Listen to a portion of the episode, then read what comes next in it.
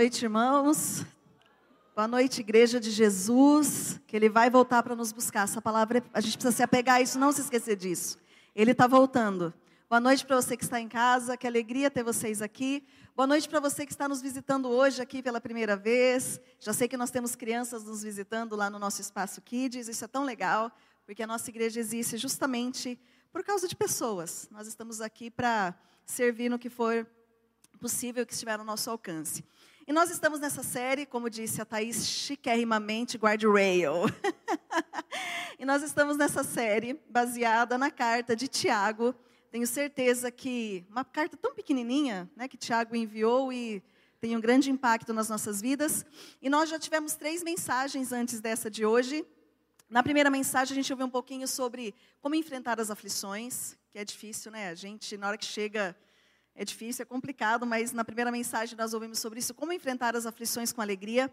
Na segunda, nós ouvimos um pouquinho sobre a fé, que a fé sem obras é morta. E uma fé, uma fé que tem a vida é uma fé que, que tem essas duas coisas, fé e obras caminham juntas.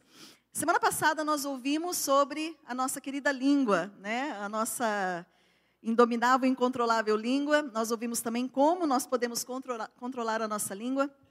E hoje o nosso tema é guardrail no meio das guerras. Nós vamos ouvir isso, lembrando que são cercas e muros de proteção para nós, para as nossas vidas, o que o Tiago nos apresenta.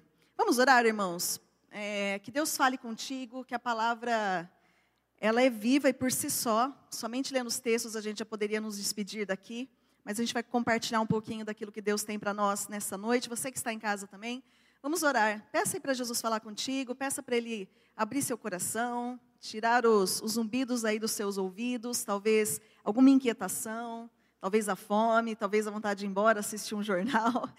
Que esse tempinho aqui, esse pouco tempo que a gente tem junto, que seja realmente algo de Deus para nós. Senhor Jesus, obrigado. Obrigado por esse momento tão importante que nós estamos aqui para ouvir e compartilhar da tua palavra. Obrigado, Jesus, porque nós temos a possibilidade de nos reunirmos como igreja, onde tantos países são perseguidos e não tem essa mesma possibilidade. Nós te agradecemos por isso. Pedimos que o Senhor ministre de uma forma intensa ao nosso coração, daqueles que estão em casa nos acompanhando também, em nome de Jesus. Amém? As guerras, elas são uma realidade nas nossas vidas. E se você vai puxar lá atrás, as guerras que já aconteceram na humanidade, nós vemos tantas guerras, né? A Primeira Guerra Mundial, ali em meados de 1914, 30 milhões de pessoas morreram. Segunda Guerra Mundial, meados de 1939 a 45, mais ou menos 70, 85 milhões de pessoas pereceram. Isso representa cerca de 3% da população mundial de 1940. No finalzinho ali da Segunda Guerra também inicia a Guerra Fria, e mais atualmente aqui para a gente, a guerra da Rússia contra a Ucrânia, que começou em fevereiro. E, enfim, esse conflito ainda está em curso e já ceifou muitas vidas. E nós vemos que as causas das guerras e das contendas não é somente por é, situações econômicas ou talvez intelectuais, mas as causas de todas essas guerras que nós vemos têm a ver com questões morais. Ah, não apenas, uma coisa interessante, a gente vê essas grandes guerras, mas não existe apenas essas guerras grandes que a gente vê. Existem guerras pequenas também entre denominações, igrejas brigando contra igrejas.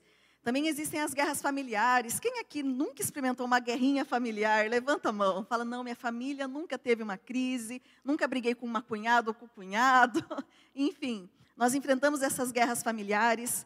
Hoje, na nossa sociedade, aqui no Brasil, nós estamos enfrentando uma verdadeira guerra política e vocês não ouviram né, nenhum pronunciamento do pastor Ricardo, muita gente ali querendo, fala pastor, fala, fala, porque o nosso púlpito não é para isso. Nós estamos aqui para pregar o evangelho e nós acreditamos que o voto é secreto, não é, gente? A gente vive uma democracia. Se você vota para o Lula, eu te amo. Se você vota para o Bolsonaro, se você vota para o candidato padre, também vou te amar. Então, é, esse púlpito aqui você não vai ouvir falar sobre isso. Olha, vote em tal, não. Aqui você não vai ouvir falar sobre isso. Que você tenha bom senso na hora de fazer sua escolha. Que você analise aí né, os planos de governo, enfim, e você faça a sua escolha. Então, hoje a gente vive uma grande guerra política. Nós também vivemos uma guerra dentro do nosso coração. Quem aí vive guerras no coração? Eu vivo muitas guerras no meu coração. Às vezes eu sou pega até assusto, eu falo, meu Deus, essa sou eu. A gente tem lida com essas guerras, né?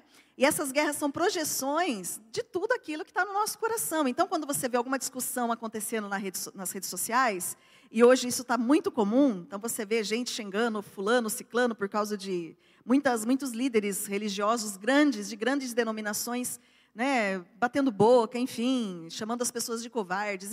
Né, a gente tem visto isso hoje. Isso tudo está dentro da gente, isso vem do nosso coração.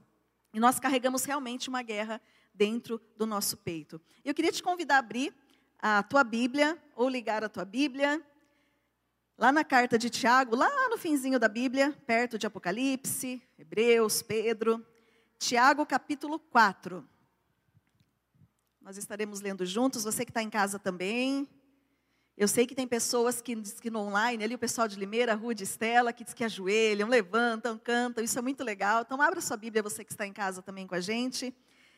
Carta de Tiago, capítulo 4. Nós vamos ler aqui 12 versículos, mais 12 versículos daqueles que vêm para pá na, na, na, cara da gente. Então a gente vai ler juntos aqui. Vocês acompanham a leitura, a minha versão é a NVI. Vamos ler juntos aqui. De onde vêm as guerras e as contendas que há entre vocês? Não vem das paixões que guerreiam dentro de vocês? Vocês cobiçam coisas e não as têm. Matam e invejam, mas não conseguem obter o que desejam. Vocês vivem a lutar e a fazer guerras. Não têm porque não pedem. Porém, quando pedem, não recebem, pois pedem por motivos errados, por motivos egoístas, para gastarem seus prazeres. Adúlteros. Fazendo uma pausa aqui, olha aqui um pouquinho para mim. Esse Tiago que fala essa palavra forte, agora adúlteros, se você pega os capítulos anteriores aqui, ele sempre está muito carinhoso. Meus irmãos, meus amados irmãos em, em Cristo, meus irmãos em Cristo, aqui ele chega com uma palavra muito forte. Guarde essa palavra. Versículo 4: Adúlteros, vocês não sabem que a amizade com o mundo é inimizade com Deus? Quem quer ser amigo do mundo, faça inimigo de Deus. Ou vocês acham que é sem razão que as escrituras, que a escritura diz que o espírito que ele faz habitar em nós tem fortes ciúmes, mas ele concede graça maior. Guarda isso, mas ele concede graça maior. Por isso, diz a Escritura: Deus se opõe aos orgulhosos, mas concede graça aos humildes. Portanto, versículo 7, submetam-se a Deus, resistam ao diabo e ele fugirá de vocês. Aproximem-se de Deus e ele se aproximará de vocês. Pecadores, limpem as mãos, e vocês que têm mente dividida, purifiquem o coração. Entristeçam-se, lamentem, chorem. Troquem o riso por lamento e a alegria por tristeza. Humilhem-se diante do Senhor e ele os exaltará. Irmãos, não falem mal uns dos outros. Quem fala contra o seu irmão ou julga o seu irmão, fala contra a lei e a julga. Quando você julga a lei, não a está cumprindo, mas está se colocando como juiz. Há apenas um legislador e juiz, aquele que pode salvar e destruir. Mas quem é você para julgar o seu próximo? Então, nesse texto que nós lemos aqui, nesses 12 versículos, nós vemos Tiago nos falando de três guerras que nós enfrentamos. E depois, no final, eu vou dar para vocês as armas para a gente guerrear, para a gente combater esses sentimentos. Então, a primeira que Tiago nos fala aqui é a guerra contra pessoas. Guerra contra pessoas. E quem nunca guerreou com alguém que atire a primeira pedra aqui em mim, que nós vivemos em constante conflito, a dizer, no nosso próprio ambiente familiar. E no versículo 1 e 2 desse capítulo, de onde vêm as guerras e contendas que há entre vocês? Não vem das paixões que estão aí dentro? Vocês cobiçam e não têm, matam. Aqui não é o literal, né? Aqui pode ser matar espiritualmente, matar, anular da sua vida aí. Invejam, mas não conseguem obter o que desejam. Vocês vivem a lutar e fazer guerras, mas não têm, e não têm porque não pedem. E lendo esse texto, me lembrei daquele. Eu fui lá para Salmos, que fala que quão bom e quão suave é que os irmãos vivam em união. Como é bom nós estarmos unidos em comunhão, com um só pensamento, uma só direção, mas nós sabemos que não é sempre assim no meio do corpo de Cristo. E ele continua no versículo 11 e 12 falando assim: Irmãos, não falem mal uns, uns dos outros. Quem fala contra o seu irmão ou julga o seu irmão, fala contra a lei e a julga. Há apenas um juiz, aquele que pode salvar e destruir. Quem somos nós para julgar o nosso próximo? E como não havia nenhuma guerra civil naquela época, como nós lemos aqui, não tinha uma guerra aparente. Então nós temos a certeza que Tiago está falando de brigas pessoais dentro da igreja. Isso acontece, acho que aqui na Bethesda não acontece muito, né, irmãos? Aqui todo mundo é muito bonzinho, todo mundo é de boa, de paz. Mas Tiago ele fala naquela igreja que estavam tendo muitas brigas pessoais. Os crentes estavam falando mal uns dos outros, estavam julgando uns aos outros, e a gente faz isso constantemente. Pelo menos uma vez por dia você dá uma julgadinha. Não concorda comigo? Nem que seja pequenininha, a gente dá uma julgadinha a alguém, a gente fala alguma coisa de alguém. E nós precisamos realmente tomar uma decisão de a gente fazer um compromisso familiar, porque geralmente essas conversas acontecem dentro da nossa casa. Um compromisso familiar de não julgar, de não falar mal, de não julgar a intenção das pessoas. Nós somos especialistas em julgar, não é verdade? Às vezes passa alguém perto de você, fulana me olhou com o olho direito esquisito. Fulano me, não me cumprimentou. Ciclana passou, quase me atropelou e me derrubou e não falou oi para mim. Eu, isso eu escuto muito, tá, gente? Essa questão de, ah, porque na igreja ninguém conversa, o pessoal passa e quase me derruba. Nós precisamos virar essa chave, de verdade. Está na hora de nós, como cristãos, chegar no nível de amadurecimento que essas coisas não te enfesem mais. Que tudo que está acontecendo aí fora não venha mexer com o seu coração. E eu sempre falo para essas pessoas, falo, faça a sua parte. Vai lá, conversa, sabe, cumprimenta você. Sempre faça a sua parte, porque pessoas realmente podem nos desafiar. Ah, e como eu disse, a gente vive uma guerra realmente no campo político. Quantos argumentos, gente? Você vai ler nos argumentos das pessoas, assim, dos cristãos falando para outros. Às vezes você entra num post e comenta, outro, a pessoa já vem com aquele argumentão, falando, usando armas terrenas. E a palavra nos diz: nessa época de eleições, a nossa luta não é contra carne e sangue. A nossa luta é contra o reino espiritual. Não brigue com pessoas. Dia 30 vai passar, alguém vai ser eleito e você vai continuar talvez com inimizade, que eu tenho certeza que isso vai se estender. E o mundo, ele tem visto isso, eu confesso que eu estou ficando envergonhada com algumas coisas, sabe? Eu tenho falado com o Ricardo, o mundo está vendo tudo isso que está acontecendo, né, no meio dos cristãos, que hoje é um grande movimento gospel, né, de eleger o candidato mais santo, como se isso fosse possível. E isso é ridículo, gente, isso é ridículo. Isso tem sido uma pedra de tropeço para as pessoas que não têm a Jesus. Nós precisamos realmente pedir para Jesus, nos ajuda, Senhor. E Jesus, ele orou pela unidade. Ele orou para que eles sejam um, assim como eu sou contigo, Pai. Nós precisamos ser um com as outras denominações, ser um com os irmãos. Guerras dentro das nossas famílias. Talvez na hora que não fala com a sogra, enfim. E, e as pessoas, as pessoas que estão ao nosso redor, elas veem isso, não tem como. As pessoas conseguem perceber, eu brinco muito com as crianças o seguinte: nós somos o quinto evangelho. Porque quem não é cristão não vai abrir a Bíblia para ver quem é Jesus, o que, que, ele faz na vida da pessoa. Eles vão olhar para o nosso quinto evangelho, que sou eu, que sou você, Mateus, Marcos, Lucas, João e Gustavo, Mateus, Marcos, Lucas, João e Edmilson. Então, as pessoas que estão do lado de fora, elas vão ver em nós, elas estão nos vigiando sempre. E elas não estão erradas, porque elas querem uma resposta, algo que, um evangelho que realmente mude a vida das pessoas. E nós precisamos sempre nos lembrar, diante de todos esses conflitos, nós servimos ao mesmo Salvador. Nós temos o mesmo Espírito Santo. Nós precisamos sempre nos lembrar disso. Nós somos habitados, nós confiamos no mesmo Salvador que é o nosso Senhor Jesus. E sabe por que tudo isso acontece? Porque a guerra está aqui, ó. Tudo começa dentro de nós. Tudo começa nos nossos corações. E hoje, conversando com as meninas, né, teve uma treta lá. Porque eu fiz isso, porque ela fez isso. Falei, e essa frase que eu citei para elas: fatores externos podem colaborar, podem justificar algumas atitudes suas, mas não pode justificar o seu pecado para com as pessoas. Deu para entender? Fatores externos, pode ser que alguém te desafie mesmo, pode ser que alguém não olhe na sua cara, pode ser que alguém não te cumprimente, pode ser que um familiar seu vai te tratar com grosseria, mas isso não é justificativa para eu pecar. Como eu sempre falo para elas, deixa as pessoas pecarem, Suzana e Luísa. Nós não iremos pecar. Deixa o pecado com os outros, mas nós não iremos pecar que a gente possa levar esse conceito realmente no nosso coração. Então, primeiro, guerra contra pessoas. Segundo, guerra contra nós mesmos. Nós vivemos numa constante guerra, porque, como eu disse, o nosso coração naturalmente tem uma tendência egoísta. Nós somos justiceiros, eu sou muito justiceira. Tem coisas que eu tenho vontade de sair, resolver, sabe, falar e nós temos isso, nós somos justiceiros. Tem gente que tem uma sede nossa, de fazer justiça com as mãos. Nós temos isso porque nós, o, o, pecado, o orgulho habita em nós. Isso há muito, né? Desde, desde Éden. E uma coisa interessante que eu estava lá em casa pensando, que hoje nós temos muito, muita justificativa para o pecado. Você que está em casa não concorda? Porque a gente tem muitas justificativas. Nós temos a rede social, nós temos acesso a séries que têm conteúdos que não são legais. É, talvez a nossa cobiça é atiçada quando a gente vai no shopping. A gente tem muitas coisas que nos levam a pecar. Muitas coisas que nos chamam muitas vezes, sabe? Vai te puxando para pecar. Mas eu estava pensando lá no Éden, quando Eva ela cai na história da serpente, não existiam agentes externos naquela época. Não tinha shopping, não tinha TV, não tinha outras pessoas, não tinha um homem talvez para ela cobiçar, não tinha. Era Adão, Eva e Deus ali numa plena comunhão. E Eva ela cai no conto da serpente, por quê?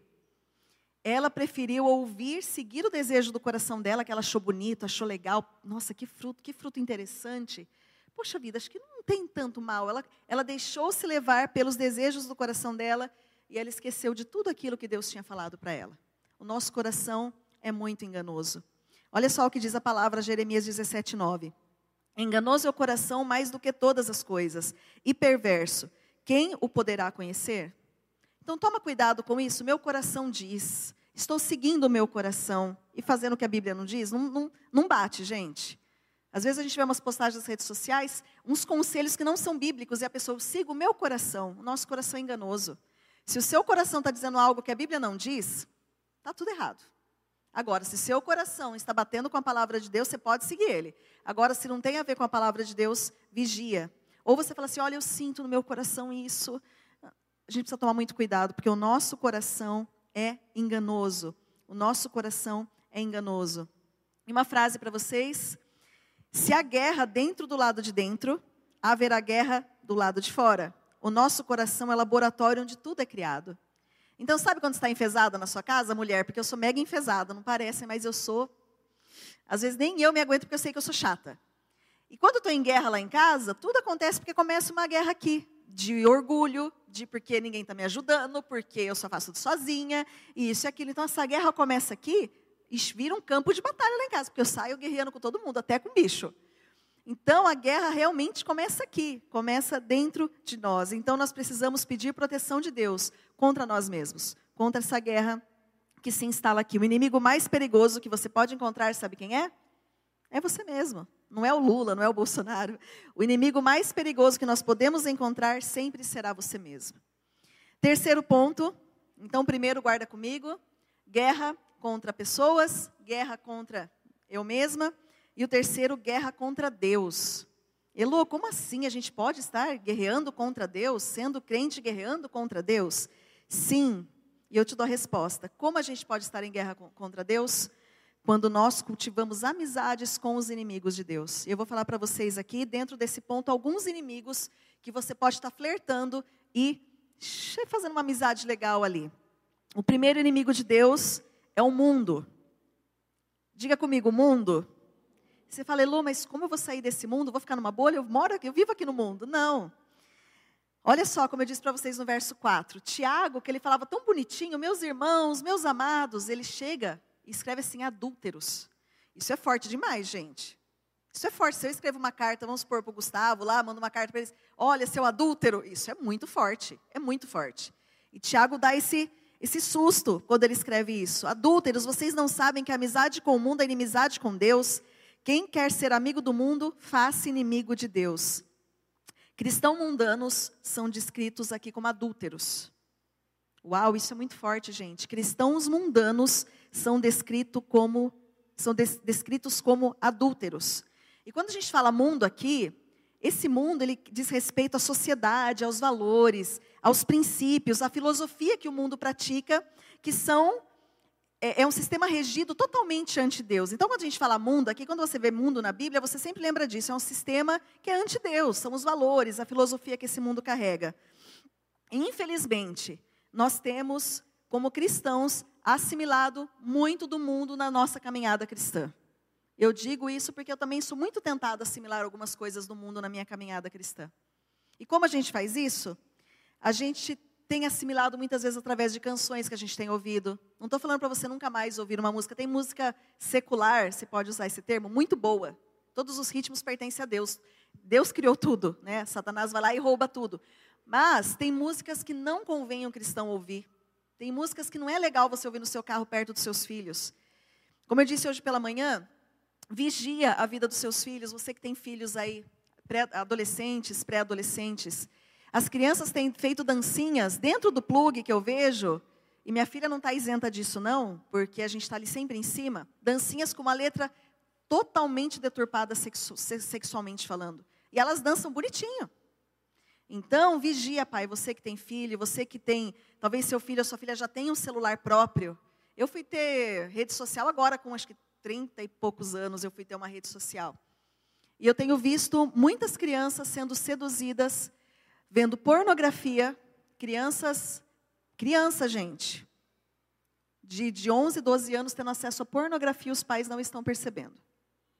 E uma vez que isso entra no coração de uma criança, para a limpeza ser feita ali, meu irmão, minha irmã, cuidado com o celular na mão dos seus filhos. Desinstala YouTube de adulto, instala YouTube Kids.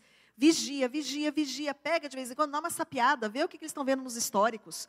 É importante isso, não deixe eles terem um acesso ilimitado.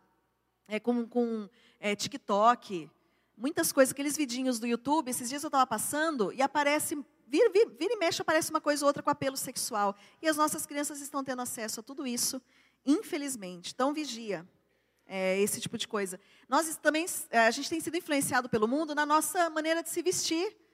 Hoje é tão difícil, quem tem meninas aí, a Dani tem loja, né, Dani, de roupas de meninas. Eu não sei, Dani, é difícil você achar roupas comportadas hoje, não é, para você vender? É difícil.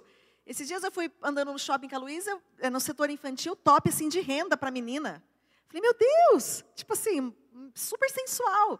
Então eu sei que é difícil você achar uma roupinha mais comportada. Por isso que agora a gente tem aquelas lojas de roupa evangélica. Vendo aqui roupa evangélica, porque hoje acho que vai ter que ter isso mesmo. Talvez você vai ter que ir na loja de roupa evangélica, meu irmão, para achar uma roupa, minha irmã, porque hoje está complicado se vestir. É, comprar uma roupinha um pouquinho mais. Não estou falando para você também, né? Aqui, né, irmãos? Mas é uma coisa mais decente, né? Às vezes a gente encontra com pessoas na rua as pessoas até ficam com vergonha, com shorts muito curto tal, né? Então a gente tem que realmente vigiar. E não adianta você vir aqui de saião e na rua andar de shortinho. Tem que ser, a gente tem que ser íntegro, não é? Tem que ser íntegro e, e viver aqui ou viver lá fora. A gente começa a admirar e concordar com, com, com os pensamentos dos famosos. O que eu vejo de postagem às vezes, de coisas que são antibíblicas, e o pessoal da igreja, tá tudo, eu vejo lá que tudo curtiu, aparece, eu vejo tudo. Eu falei, mas como que eu consigo ver que aparece? coisas que não tem nada a ver com o evangelho, coisas que famosos postam, a pessoa, olha que legal, curtir, bate palminha. Realmente a gente precisa tomar muito cuidado com essa inversão de valores e deixar o mundo nos contaminar. Isso, gente, acontece de uma forma muito sutil. Como eu disse hoje pela manhã, Satanás vai vir aqui de chifrinho, com rabão, com aquele garfinho, tridente. Não, isso vai acontecer de uma forma muito sutil. E eu vou colocar para vocês algumas palavras aí. Como começa isso? Primeiro, começa com uma amizade. Você começa a dar uma flertadinha ali, você fala, poxa, nossa, que música legal, nossa, que ritmo gostoso, nossa, que bebidinha gostosa. Ah, de vez em quando só não tem problema, eu, eu bebo socialmente só em casa. Depois vem a contaminação. Nesse processo de contaminação, você que está em casa, você começa a achar que tudo é normal. Ah, gente, ah, não tem nada a ver mesmo. Tá vendo? Eu vou na igreja, Tô lá, tô andando com Jesus, mas que não tem nada a ver, você vai se deixando contaminar por aquilo. Depois chega o processo que você já começa a amar aquilo, que lá já começa a te fazer falta. Você, hum, isso é bom, começa a fazer falta, você começa a amar aquilo. E o último estágio é a conformidade. Nós passamos a estar conformados. Acaba sendo formato, eu gosto muito daquele texto de Romanos 12, não vos conformeis com este mundo. Nós acabamos, acabamos tendo formato do mundo nós acabamos sendo muito parecido, parecidos com as pessoas do mundo. E nesse último estágio, gente, quando você se conforma com o mundo, é muito difícil você voltar para Jesus. Conheço pessoas da minha época que eu admirava profundamente, que quando eu comecei a para a igreja, eu cresci na igreja na realidade, mas quando eu, eu fui para a igreja batista, tinha uma moça lá que me chamava tanto atenção, eu juro que eu queria ser igual a ela. Eu não vou falar o nome dela aqui, porque tem pessoas aqui que são da época. Mas eu vi ela falando, ela dando aviso, eu falava, uau, eu quero ser igual essa moça. Hoje ela está afastada do evangelho há 20 anos para mais. Então, quando a, gente, quando a gente chega nesse estágio, ela falou para mim, ela falou, Elô, é muito difícil voltar. É mais fácil ir a primeira vez do que voltar. Então, vigia, guarda o seu coração. E esse texto que eu vou ler para vocês agora, eu tive, minha, minha, eu tive meu, meu tempinho de me afastar também do evangelho um tempo. Cresci na igreja, achava tudo bonitinho, cantava três palavrinhas, Deus é amor, tudo. E chegou um determinado momento da minha adolescência que eu me afastei um pouco. Meu pai separou da minha mãe, foi um turbilhão, me afastei um pouco, mas Deus é tão misericordioso que Ele guardou a minha vida e me privou de muitas coisas que, que eu poderia né, ter aceito. E um dia eu estava em casa e eu senti fortemente no meu coração, porque minha mãe sempre foi uma mulher muito de Deus. Obrigado, mãe, por ser uma mulher de Deus. Eu sei que ela orava por mim. E um dia eu estava em casa, um sábado, eu falei assim: Nossa, eu senti um forte desejo para a igreja. Isso não vem de mim, gente, porque eu lá do nada vou ter desejo para a igreja. Por quê? E eu fui para a igreja naquele sábado, me troquei, fui. Até o irmão Edmilson, tá aí, irmão Edmilson? Tá aqui, ó. O irmão Edmilson pegava no meu pé para voltar para a igreja. Você precisa voltar para a igreja. Você tem que voltar para a igreja. Eu fugia do irmão Edmilson. Na hora que eu via ele, que ele entrava no ônibus, eu saía correndo para o outro lado. Mas ele foi, foi uma benção, irmão, você ter ficado no meu pé, ter sido chato insistente. E naquele sábado que eu voltei, o pastor falou justamente esse texto. Isso ficou tão marcado no meu coração, que diz assim, 1 João 2: Não amem o mundo e nem o que há nele. Se alguém amar o mundo, o amor do Pai não está nele. Pois tudo que há no mundo, a cobiça da carne, a cobiça dos olhos e a ostentação de bens não provém do Pai, mas do mundo. O mundo é sua cobiça? Vão passar. Mas aquele que faz a vontade de Deus permanece para sempre. Amém? Amém. Não amem o mundo. Na minha época, a cobiça que era concupiscência. Quem tem essa Bíblia da concupiscência aí? Eu ia no dicionário, naquela época que eu ia ler a Bíblia, eu ficava com o dicionário do lado, que tinha palavras que você não entende, né? Concupiscência da carne. Mas é a cobiça, né? Você desejar, você, essa questão dos bens materiais. Prospere, meu irmão, mas não faça disso a sua, sua razão de existir, né? E o resultado de tudo isso? A condenação. Olha, é forte, gente. A palavra de Deus é muito, muito forte. Quando, porém, somos julgados pelo Senhor, estamos sendo disciplinados para que não sejamos condenados com o mundo. Jesus vai vir para condenar esse mundo e a gente se esquece desse discurso. Hoje em dia, a, a, igreja tem falado muito sobre o evangelho fácil, um evangelho que você tem tudo, que você pode tudo, que você vai conseguir tudo que você quer. E nós nos esquecemos dessa faceta do evangelho que Jesus pregou muito: arrependei-vos, porque está chegado o reino de Deus. Arrependei-vos, arrependei-vos, arrependei-vos. Arrependimento. A Bíblia fala muito sobre arrependimento. E a gente precisa voltar os nossos olhos para isso. Que Jesus, ele vem sim, ele veio para salvar o mundo, ele veio para salvar todo aquele que está perdido. Mas nós seremos julgados de acordo com as nossas obras. A amizade com o mundo é, uma, é um adultério espiritual. Não dá para você ser amiguinho do mundo, curtir as coisinhas que o mundo quer te oferecer e como eu disse hoje pela manhã, eu tenho visto muitos cristãos de caminhada, gente. Não é cristão novo, não. O novo convertido, ainda você é um bebê. Ainda você, né, vamos, olha. Mas eu tenho visto muitos cristãos de uma longa caminhada se deixando seduzir por coisas que ele tinha abandonado e está fazendo de novo. E eu não estou falando isenta disso, não, gente, porque eu também. Todo mundo aqui está no mesmo barquinho. Todo mundo é pecador. Mas coisas que Jesus libertou lá atrás e que você está abrindo umas brechinhas ali, deixando essas coisas sutilmente retornar para a sua vida. E o mundo envolve aos poucos. A sedução do mundo é como uma fenda numa barragem. Hernandes Dias Lopes, olha que frase interessante. Ela começa pequena, mas pode conduzir a um grande desastre. Eu vou passar para vocês um vídeo de uma tragédia que aconteceu, você vai lembrar dessa tragédia o exato momento em que a terra cede, isso é a barragem se rompendo. E aí a lama vai tomando conta de tudo. Parte aqui da empresa Vale vai ser afetada. Esse mar de lama segue para a parte mais baixa, onde estava ali a parte administrativa e também o restaurante. Muitos funcionários não conseguiram fugir a tempo. E quando a gente falava dessa tragédia, era exatamente isso. Será que foi tão rápido assim, a ponto de ninguém conseguir ir nem para um ponto mais alto e fugir? Você está vendo. A velocidade dessa lama, os rejeitos que vão como uma avalanche, tomando conta de tudo e levando tantas outras pessoas e animais. A Vale chamou o Corpo de Bombeiros logo na sequência, mas depois da tragédia feita, dificilmente eles conseguiriam trabalhar naquele exato momento. E o que a gente viu é esse trabalho de resgate que continua até hoje. Mas é impressionante. Depois que a tragédia aconteceu, como é difícil restaurar tudo. E como o jornalista disse, é tão rápido. Será que é tão rápido assim? E nessa tragédia que aconteceu em 2019, 270 mortos, incluindo quatro desaparecidos. A investigação conclui, como tudo aqui no Brasil, que a mina é, que fazia parte, a barragem detectou os problemas antes do acidente e não fez nada para solucionar. Então, pequenas coisas que levam a um grande desastre. Quando o nosso envolvimento com o mundo é maior que o nosso envolvimento com Jesus e seu reino, as consequências eternas serão inevitáveis.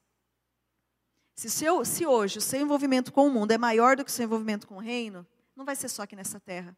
Consequências eternas vão ser inevitáveis. Segundo, dentro da nossa, como eu posso ser inimigo de Deus? Vem a nossa carne. Olha só o que diz a palavra de Deus: vigiem e orem para que não caiam em tentação. O espírito está pronto, mas a carne é fraca. Fala, a, a, Bíblia fala muito sobre vigiar. Vigia, vigia, vigia, vigia. Deve ter algum motivo para falar para a gente vigiar o tempo inteiro. Vigiem orem para que não caia em tentação. A nossa carne é fraca, irmãos. Eu, eu lido com a minha carne todo dia, eu lido com ela. E eu sei o quanto a minha carne é fraca, e eu me lembro de Paulo dizendo: olha, o bem que eu quero eu não faço, e o mal que eu não quero, esse sim eu faço. E nós vamos viver assim até a volta de Jesus, nessa briga constante. Porque a carne, quando nós recebemos a Jesus, assim, no dia que eu recebi a Jesus, aquele velho homem meu morreu.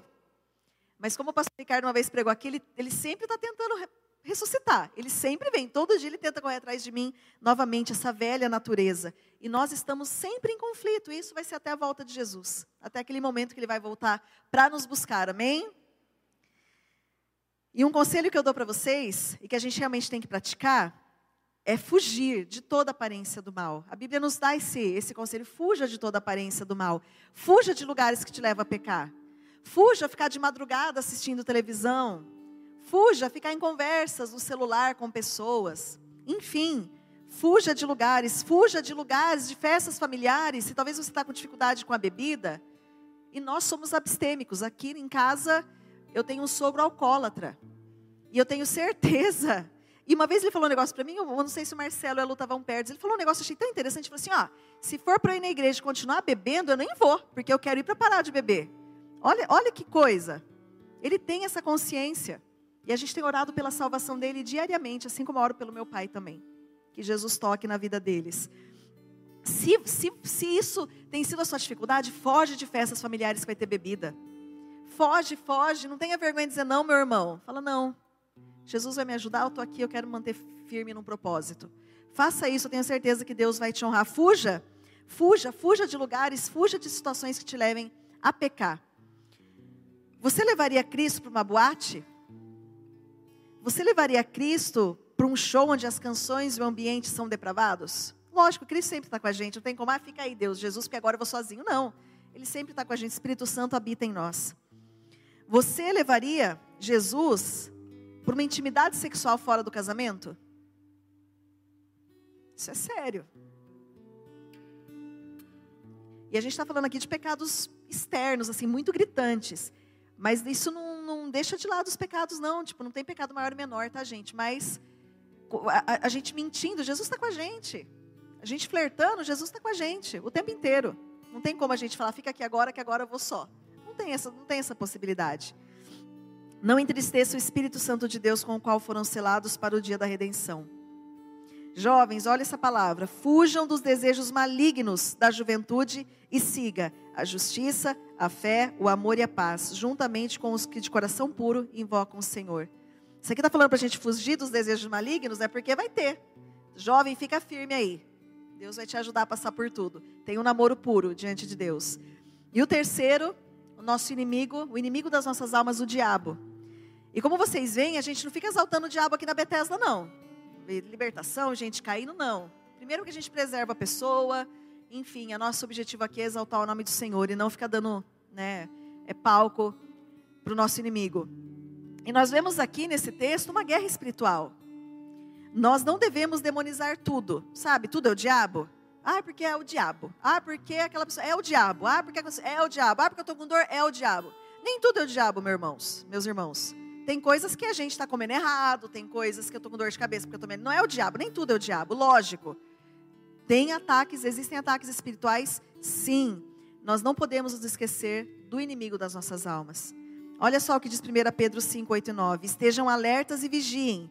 O diabo, o inimigo de vocês, anda ao redor como leão, rugindo e procurando a quem, procurando a quem possa devorar. Resistam-lhe firmes, permanecendo na fé sabendo que os irmãos que vocês têm em todo o mundo estão passando pelos mesmos sofrimentos. O diabo, inimigo de vocês, anda ao redor como um leão. Ele vai tentar nos atacar. Ele vai tentar mexer com os nossos filhos. Não pensa você, pai e mãe, que o diabo vê faixa etária.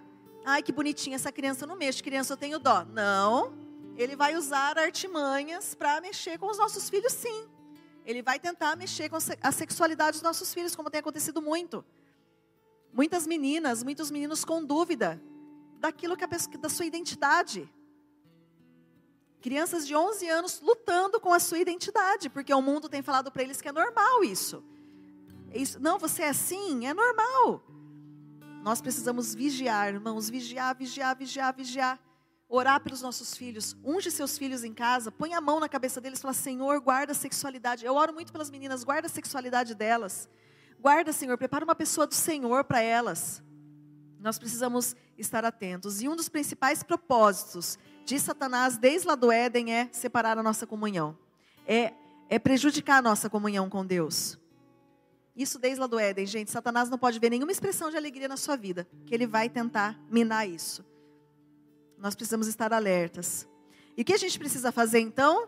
Elô, nossa, que palavra pesada. É pesado, irmãos. A palavra não é só é, pirulito e balinha, não. A palavra é forte. E quando a gente decide obedecer ela, eu tenho certeza que nós vamos receber frutos e bênçãos das mãos de Deus, não tem como. Uma resposta para nós, versículo 7 desse capítulo, capítulo que nós lemos: Portanto, submetam-se a Deus, resistam ao diabo e ele, ó, fugirá de nós. Amém? Amém. Submetam-se a Deus. Submeter, sabe o que quer dizer? Põe-se no seu lugar, Eloane. Eu sou o seu Deus.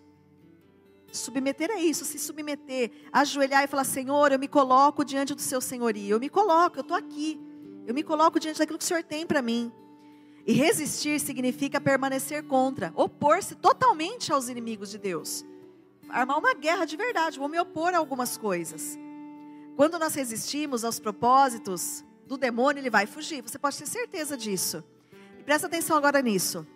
Seja qual for o poder que o diabo está tentando contra a sua vida, Deus, Ele nos dá habilidade para dominar qualquer um desses poderes, amém? Amém? Você acredita nisso? Presta atenção no que eu te falei. Se o diabo tem oprimido a sua vida, se você tem sentido fortes opressões na sua família, na sua vida pessoal, Deus ele vai te dar habilidade para dominar qualquer um desses poderes, amém? Amém, glória a Deus. E como nós podemos, nós podemos vencer esses três inimigos, indo para o final? E nós vamos encontrar essa resposta nos versos 6, 7, 8, 9 e 10 que nós lemos. E eu queria, acho que vai estar tá aí, eu queria que vocês lessem comigo é, esses versículos, vamos lá? Um, dois, três e. Mas ele.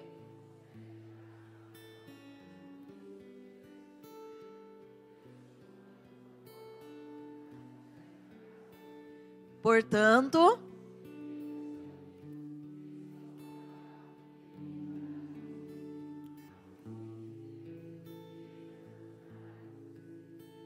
Pecadores, limpem as mãos. E vocês que têm a mente dividida, quer dizer, lealdade dividida, uma pessoa instável, purifiquem o coração, entristeçam-se, lamentem, troquem o riso por lamento e a alegria por tristeza. Humilhem-se. Aleluia! Glória a Deus.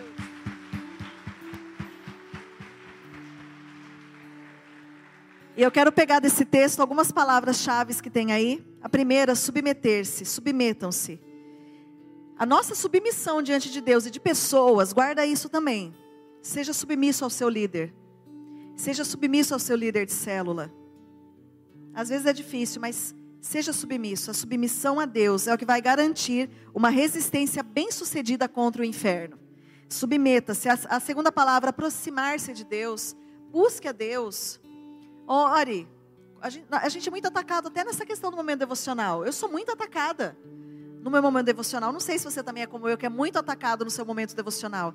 Ore, leia a palavra de Deus, ouça a palavra de Deus, se encha de Jesus. Outra palavra, uma frase, limpar as mãos. Sabe o que quer dizer isso? Esse limpar as mãos, essa coisa externa, é se arrepender de pecados que as pessoas visivelmente conseguem enxergar na sua vida se arrepender do comportamento externo. Purificar o coração, como diz aí, diz respeito a se arrepender de forma interna. Sabe coisas que só você e Deus sabe? Senhor, tem coisas aqui eu sou pecadora, eu tenho um pensamento assim assado, eu tenho dificuldade assim, assim, assim, essas coisas internas que você sabe, que o Espírito Santo muitas vezes nos mostra. Ficar triste, chorar, lamentar. Chorar pela nossa condição espiritual muitas vezes.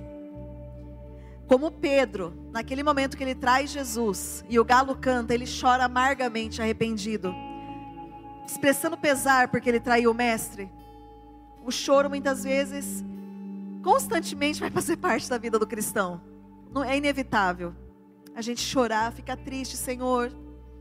Eu não sou nada. Jesus, como eu sou pecadora. Jesus, como a minha boca me me me faz pecar. Como os meus pensamentos me fazem pecar. Jesus, tem misericórdia de mim. Jesus, como mãe, eu não tenho sido uma boa mãe, aquela mãe que o Senhor quer que eu seja. Como pai, eu tenho sido talvez um pai ausente. Jesus, tem misericórdia de nós. E a última palavra, humilhar.